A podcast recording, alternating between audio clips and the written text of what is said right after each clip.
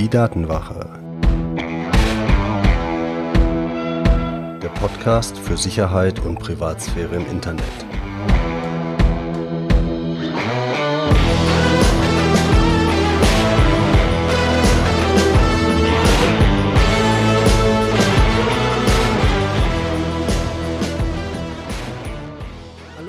Herzlich willkommen zu einer neuen Folge der Datenwache. Ich bin Mitch und unser Thema heute Werbeblocker auf dem Handy.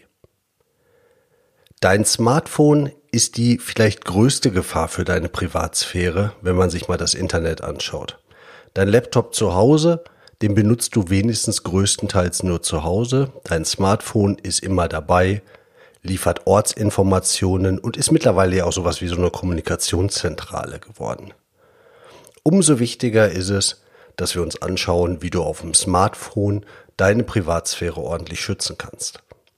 Und wenn du zu dem Thema mehr wissen möchtest, dann findest du in den vorhergehenden Episoden ja schon einiges zu dem Thema. Und ganz generell, wenn du mehr zum Thema Privatsphäre wissen möchtest, dann bist du mit dem Newsletter der Datenwache, glaube ich, ganz gut bedient. Unter www.datenwache.de slash newsletter kannst du ihn kostenlos abonnieren und kriegst dann regelmäßig Informationen, die dir sicher auch weiterhelfen. Aber schauen wir uns erstmal an, was ein Werbeblocker mir auf dem Handy eigentlich bringen soll.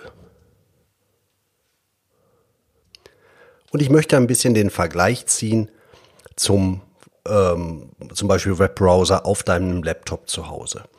Benutzt du deinen Webbrowser zu Hause, im Idealfall einen Firefox mit einem MyBlock Origin Plugin, was ich in Folge 19 ja relativ detailliert beschrieben habe, dann bist du beim Surfen im Netz zu Hause gut vor Trackern geschützt. Auf der anderen Seite hast du aber natürlich zu Hause auch noch Geräte, wie zum Beispiel, vielleicht hast du ein Smart Home oder du hast einen, äh, hier so einen Staubsaugerroboter oder du benutzt halt noch andere Applikationen auf deinem Computer, nicht nur den Browser, sondern irgendwelche Textverarbeitung und, und, und. Dann sind diese Programme ja durchaus auch in der Lage, mit Trackern durchseucht zu sein und nach Hause zu telefonieren. Wenn du das jetzt limitieren möchtest, dann nutzt dir dein MyBlock Origin in deinem Webbrowser nichts, weil deine, was weiß ich, Heizungssteuerung benutzt ja keinen Webbrowser nicht.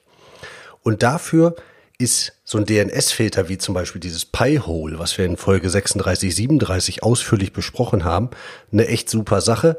Das filtert halt den gesamten Netzwerkverkehr bei dir im Netzwerk nach draußen über diese Namensanfragen und filtert da dann entsprechend solche Tracker-Domains raus und damit werden auch Tracker von anderen Geräten in deinem Netzwerk zu Hause, nicht nur deinem Webbrowser, wo du ein MyBlock Origin installiert hast, gefiltert.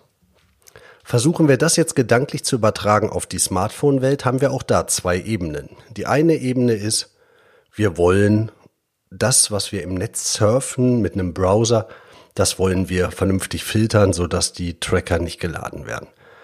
Das kannst du dann zum Beispiel machen, indem du äh, so Inhaltsblocker, nennt es ähm, iOS, in deinem Safari installierst, die das dann filtern. Du kannst aber zum Beispiel auch ähm, auf beiden Betriebssystemen Android und iOS kannst du zum Beispiel einen Webbrowser wie den Firefox klar verwenden, der von sich aus ein gewisses Filtern schon mitbringt. Das ist jetzt so die eine Geschichte, aber wie du in den vorherigen Episoden ja auch gehört hast, das alleine löst nicht das Problem, dass viele Apps halt mit Trackern durchseucht sind. Das heißt, selbst wenn du keinen Safari, keinen Chrome verwendest, bleiben immer noch die Apps. Und um das, ähm, um das anzugehen, da brauchst du dann tatsächlich einen Werbeblocker, der auf einer Ebene tiefer anfängt. Analog zu dem zu Hause in deinem Netzwerk. Und da gibt es für iOS, aber auch für ähm, Android gibt es da schöne Lösungen, die typischerweise so passieren oder so funktionieren, dass ein VPN aufgebaut wird, ein internes, also nicht nach extern, wie es klassischerweise mit dem VPN ist, sondern dass der Datenverkehr auf deinem Handy glaubt, er würde über ein VPN gehen und dieses interne VPN in Anführungszeichen kann dann entsprechend listenbasiert die Domains rausfiltern, die Adressen rausfiltern, wo Tracker geladen werden und dann werden diese Tracker halt entsprechend nicht geladen. Das ist eine schöne Sache und das funktioniert dann halt mit allen Programmen, zumindest mit allen Programmen, die diesen Service benutzen, dass sie nach einer IP-Adresse, nach einer Adresse fragen. Es gibt auch da Möglichkeiten, das zu umgehen. Aber wenn wir uns ähm, tatsächlich mal anschauen, welche konkreten Lösungen gibt es denn, dann gibt es da für beide großen Betriebssysteme schöne Angebote. Schauen wir uns erstmal Android an. Da gibt es im Wesentlichen drei bekannte Sachen. Es gibt Adaway, es gibt NetGuard und es gibt Blockada.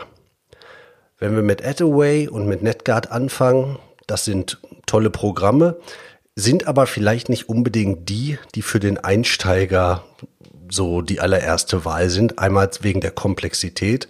Zum Teil, glaube ich, benötigen sie allerdings auch Root-Rechte auf deinem Handy, also ich sage mal in Anführungszeichen Administratorrechte. Und das ist eine Sache, das sollte man schon nur dann machen, wenn man weiß, was man tut und warum man es gerade tut und nicht irgendwie per se einfach das Ganze immer ähm, aktiviert haben per Default. Ähm, dementsprechend Adaway und NetGuard vielleicht eher für die Fortgeschritteneren, was auf jeden Fall eine super Lösung ist und auch einfach funktioniert. Also man muss jetzt gar nicht irgendwie ähm, der Nicht-Nerd sein, um Blockada gut zu finden. Das installierst du, das kannst du aktualisieren und einfach aktivieren und dann funktioniert das und filtert schön raus. Also auf Android Blockada eine tolle Sache. iOS sind im Wesentlichen zwei Applikationen bekannt. Das eine ist DNS Cloak, das andere ist AdGuard in der Pro-Version. DNS Cloak, auch hier tolles Tool, macht wirklich Spaß damit zu arbeiten, ist aber ein bisschen komplexer, muss man sich ein bisschen reinfuchsen, bietet dann aber natürlich auch viele tolle Möglichkeiten. Während AdGuard in der Pro-Version ähm, wunderbar einfach zu bedienen ist. Warum reite ich jetzt so auf dieser Pro-Version von Edgard rum? Weil der Umfang zwischen Edgard und Edgard Pro ein komplett anderer ist. Edgard ist ein reiner Content-Blocker. Das heißt, du kannst einem Safari sagen, er soll die Inhalte über Edgard filtern, dann bist du beim Browsen geschützt. Edgard Pro ist aber so ein systemweiter Werbeblocker, listenbasiert als lokales VPN, wie eben beschrieben. Und was du möchtest, ist wenn du deine Apps wirklich einschränken möchtest, dann möchtest du sowas Systemweites haben und dann wäre auf iOS die Empfehlung AdGuard Pro. Und das Ding kostet fünf Euro irgendwas im Jahr, also ganz ehrlich, das darf man dafür ausgeben, finde ich. Ich bin allerdings auch tendenziell der Meinung, man darf für Software auch Geld ausgeben, auch wenn es irgendwie freie Software ist, dann unterstützt man es mit Spenden, weil sonst gibt's diese Software irgendwann nicht mehr, weil zu erwarten, dass die Leute nicht nur Zeit, sondern auch ihr Geld da reinstecken und alles für umsonst ist. Das ist, glaube ich, nicht der richtige Weg. Es gibt noch viele andere Apps da draußen, die dieselben Funktionalitäten bieten oder es zumindest behaupten. Die kann man sich alle anschauen und das macht ja mit Sicherheit auch Spaß. Ich bin da ja selber ganz vorne mit dabei. Aber wenn ihr eine vernünftige Lösung haben wollt, die halt in der Community auch bekannt ist, dann seid ihr bei Android mit Blockada und iOS mit Edgard Pro, glaube ich, ganz gut dabei. Und damit kommen wir auch zu den Tipps und zu den Empfehlungen. Und ich möchte mit einer Empfehlung anfangen, die relativ wenig technisch ist, nämlich dem, guckt, was ihr für Apps verwendet. Weil grundsätzlich ist diese, ist diese Idee, ich nehme irgendeine App, die riesen Schindluder treiben möchte und schmeiß dann Technik oben drauf und versuche das zu limitieren, das ist nicht der richtige Ansatz.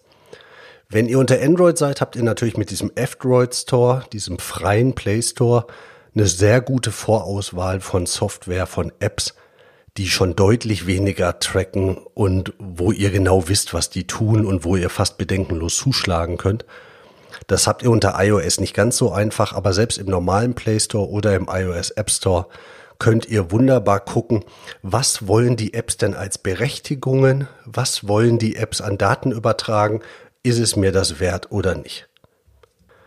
Und ich erlebe es wirklich oft, dass dieses Mindset ist, ich möchte im Prinzip alles so weitermachen wie vorher, aber in privat. Und ganz ehrlich, das funktioniert nicht. Und ich habe das auch mit Klienten von mir, wenn es dann um die Beratung Richtung äh, Datensicherheit und Privatsphäre geht. Oft ist halt tatsächlich so eine Anfrage, kannst du mir zeigen, wie ich WhatsApp, wie ich Facebook, wie ich das alles anonym und privat benutze. Ganz ehrlich, das ist der falsche Ansatz. Und das ist auch nicht mein Mindset. Also mein Mindset ist halt, wenn du was machen willst, klar kann man natürlich gucken, Sachen ein bisschen privater zu machen oder äh, oder nicht alles rausposaunen und da auch ein vernünftiges Verhalten an den Tag zu legen. Aber Technik alleine löst keine Probleme. Genauso wie Geld alleine das Problem halt nicht lösen kann, sondern da muss ein vernünftiger Mindset-Shift auch passieren und eine vernünftige Auswahl, so wie ich sage, mit den Füßen abstimmen. Ich glaube, ich mache mal eine Podcast-Episode über dieses Technik versus Mindset. Auf jeden Fall nehme ich es mal auf den Redaktionsplan. Also, aber die Empfehlung, um hier mal wieder zum Thema zurückzukommen, die Empfehlung hier ganz klar, guckt euch an, welche Apps ihr verwendet, weil wenn die Apps schon von Anfang an irgendwie scheiße sind und komische Sachen machen wollen, dann ist es vielleicht besser, ihr versucht das nicht durch Technik zu lösen, sondern stimmt mit den Füßen ab und sucht eine andere App aus. Und ansonsten aber zusätzlich zu der vernünftigen Auswahl ganz klar die Tipps für Android äh, Blockada, eine super Sache, und für iOS Edgard Pro, und zwar explizit Pro das sind gute Sachen. Wenn euch das interessiert und ihr weiter auch mehr Informationen über solche Themen und für eure Privatsphäre kriegen wollt, unter www.datenwache.de slash newsletter könnt ihr euch in den Newsletter eintragen. Und dann hoffe ich, hören wir uns bei der nächsten Episode der Datenwache wieder. Bis dahin, euer Mitch.